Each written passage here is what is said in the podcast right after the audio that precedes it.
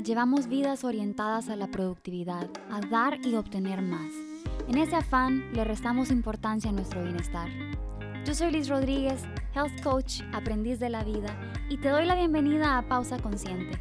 En este espacio vamos a explorar, a través de conversaciones, historias y reflexiones, formas conscientes de cuidarnos y así vivir con más energía, más alegría y más salud.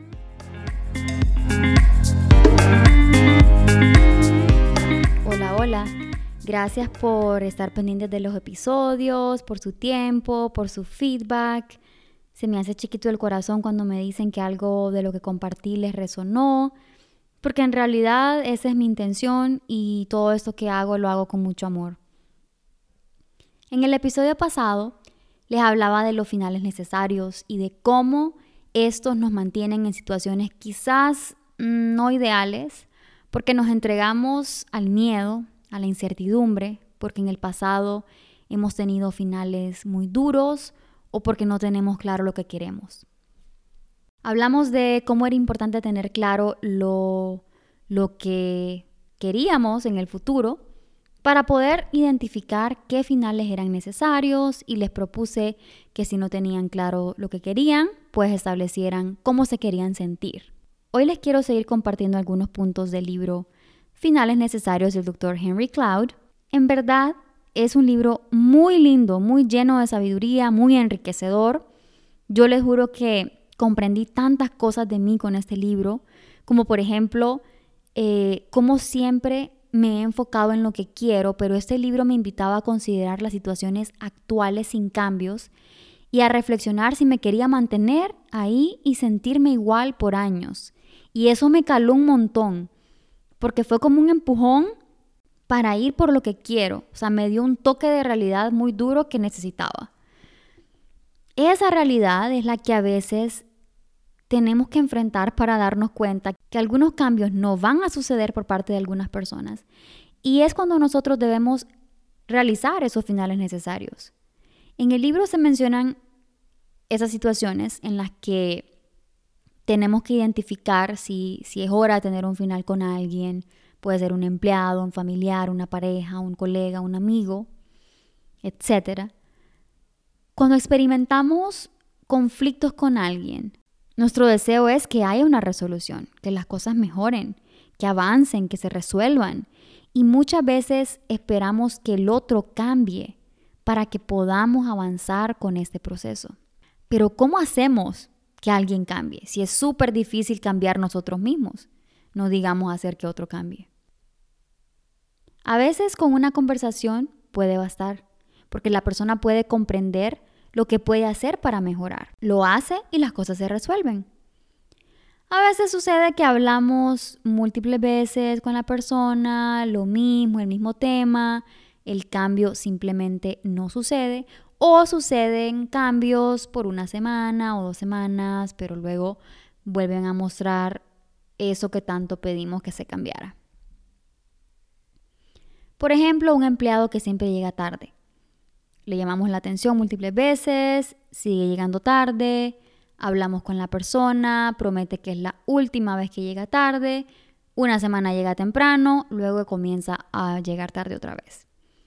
¿Hasta dónde podemos mantenernos con la esperanza de cambio? Seguir hablando con esa persona sin llegar a nada. O sea, ¿dónde está el final de eso? El doctor Henry Cloud divide a estas personas en tres categorías. Dice que están los sabios, los tontos y los malos. Los sabios dice que son aquellas personas que aceptan lo que hay que cambiar y trabajan para hacerlo. Cuando les das el feedback, la retroalimentación, te dicen, ¿sabes qué? Tienes razón. ¿Cómo puedo mejorar? Ok, voy a tomar un curso. Ok, voy a ir a terapia. Voy a buscar ayuda. Voy a ir a rehabilitación. Lo hacen. Toman la retroalimentación como una oportunidad para mejorar. En cambio, los tontos, y no lo dice de manera ofensiva, sino que creo que el término lo usa como para Mm, como para mostrarnos que, que alguien no es sabio, pues, porque deja ir una oportunidad. El caso es que los tontos toman la retroalimentación de forma defensiva. Culpan a otros de sus comportamientos, se excusan, se molestan y quizás al final te prometan un cambio, pero no tienen ningún compromiso para realizarlo. Entonces van a volver a su comportamiento anterior. Y pues los malos tienen malas intenciones y con ellos dice que no hay que ni retroalimentar, eh, ni hablar, ni nada, simplemente se necesita un final necesario. Ahora, esto nos lleva a tomar acción y a ser proactivos en la situación y decir lo que pensamos, proponer cambios. Si la persona es sabia, va a tomar esto como una oportunidad de cambio. Y vamos a ver sus acciones que van a ir acorde a sus palabras y a sus promesas. El tonto, después de tanto hablar, ya va a decir que el problema sos vos, porque es que vos, ay, si molestás. Entonces la conversación ya no funciona. El tonto necesita consecuencias para poder reaccionar, porque hablar ya no funciona. Y si no reacciona con consecuencias, toca un final necesario. Por ejemplo, personas que han superado adicciones, ¿qué es lo que dicen? Es que cambié hasta que lo perdí todo, hasta que perdí mi familia, hasta que tuve un accidente. Tiene que haber, tuvieron que haber experimentado una consecuencia durísima para poder tomar acción y realizar un final necesario. Creo que esto del tonto y el sabio te puede dar una idea de cómo y hasta dónde intentar y llegar a la conclusión si necesitas un final. Te quiero compartir algunas preguntas muy lindas para identificar si estás frente a un final necesario. Estas preguntas son del libro y me, parecieron eh, muy útiles. La primera es, ¿estás frente a un estado emocional que no es sostenible? un estado que te está comiendo el corazón, el alma y la energía. La otra es, estás en un estado físico que no es sostenible. Pocas horas de sueño, muchos viajes, mucho estrés, mucha ansiedad, muy poco ejercicio, mucha comida chatarra, etc. La siguiente, estás en una relación que no es sostenible, que te daña, que te agota, que te quita el poder sobre tu vida y en donde solo estás atendiendo las necesidades del otro. La siguiente es, ¿estás enfrentando algo en tu trabajo o en tu cultura organizacional que no es sostenible? ¿Algo que daña tus talentos y tu motivación? Esta dice, ¿estás en un estado espiritual que no es sostenible? ¿Algo te hace sentir minimizado? ¿Te sentís que, que perdés el sentido o el propósito de la vida? ¿Estás perdiendo la fe? Y la última dice, estás en un estado en donde tus energías están siendo drenadas. Tienes que casi arrastrarte por la vida porque no sentís energía vital o empuje. Si algo te está quitando recursos tuyos que son limitados, como lo hablamos en el episodio anterior, tu tiempo, tus talentos, tus energías, tu dinero, es probable que sea hora de un final. Pero bueno, si toca llegar a un final, ¿cómo lo llevamos a cabo? De la mejor manera. Pues, en primer lugar, hay que tener esas conversaciones difíciles. Pero algo súper importante es que tenemos que tomar, tenemos que tenerlas dejando cero confusión. Tenemos que estar claros de las condiciones en las que estamos terminando ya sea estamos terminando un empleado, una relación, un negocio, que ambas partes tengan total claridad, que estemos en la misma página. Número dos, tengamos nuestros finales, pero hagámoslo bien, en paz, expresando nuestro, nuestro aprecio.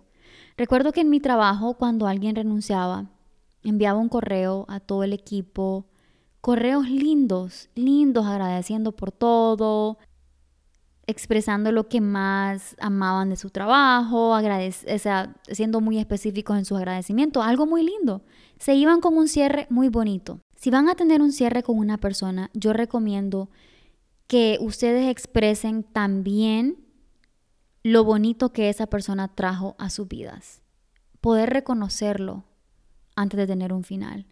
Porque la verdad es que muchas veces son las cosas eh, que no nos gustan, las que nos llevan a un final. Y entonces solemos terminar mal.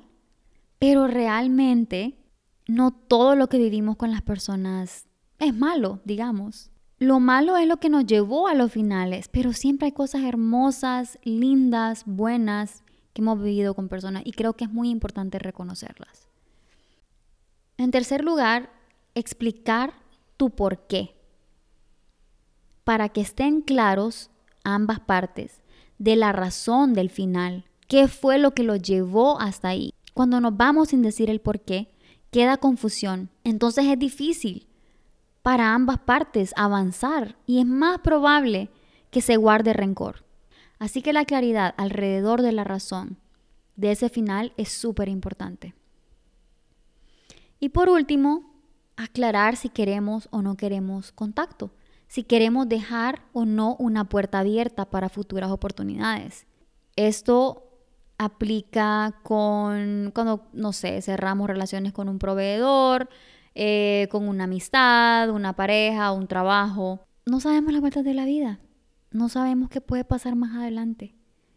Así que seamos claros. Si fue una relación dolorosa, ¿sabes qué? Cero contacto. No podemos seguir hablando. Si es un trabajo que yo amaba, pero me voy porque tengo una mejor oportunidad, dejo claro que si en el futuro hay una oportunidad, puedo regresar. Es importante dejar esta claridad. Los finales sí pueden ser difíciles, pero el libro termina con una anécdota de un hombre que reflexiona en su vida y dice que todo lo maravilloso que tiene hoy en su vida es porque experimentó finales y que con eso consiguió un mejor trabajo, conoció a la mujer de su vida, tuvo hijos hermosos, vive en una casa mejor y más linda que jamás se imaginó. Él dice que nunca planeó estar donde está hoy, pero que agradece los finales que lo llevaron hasta ahí porque su vida es es maravillosa gracias a esos finales. Y ese es mi deseo para vos hoy, que puedas sanar tus finales, que puedas apreciarlos, que sepas tenerlos y luego que puedas abrazar lo nuevo que viene a tu vida. Recordá que los finales también abren espacio para el aprendizaje, para el crecimiento, para las bendiciones, para cosas nuevas. Te agradezco enormemente tu tiempo, que me des la oportunidad de compartir con vos ese tema maravilloso de los finales. Espero que puedas abrirte a esas cosas maravillosas que tiene la vida preparado para vos. Si te resonó algo o si conoces a alguien que podría apreciar este episodio, te pido que lo compartas y me ayudes a propagar este movimiento de bienestar. Te mando mucha energía positiva y espero que cada día con mucho amor propio y pausas conscientes encontres la sanidad y las respuestas que buscas. Hasta la próxima.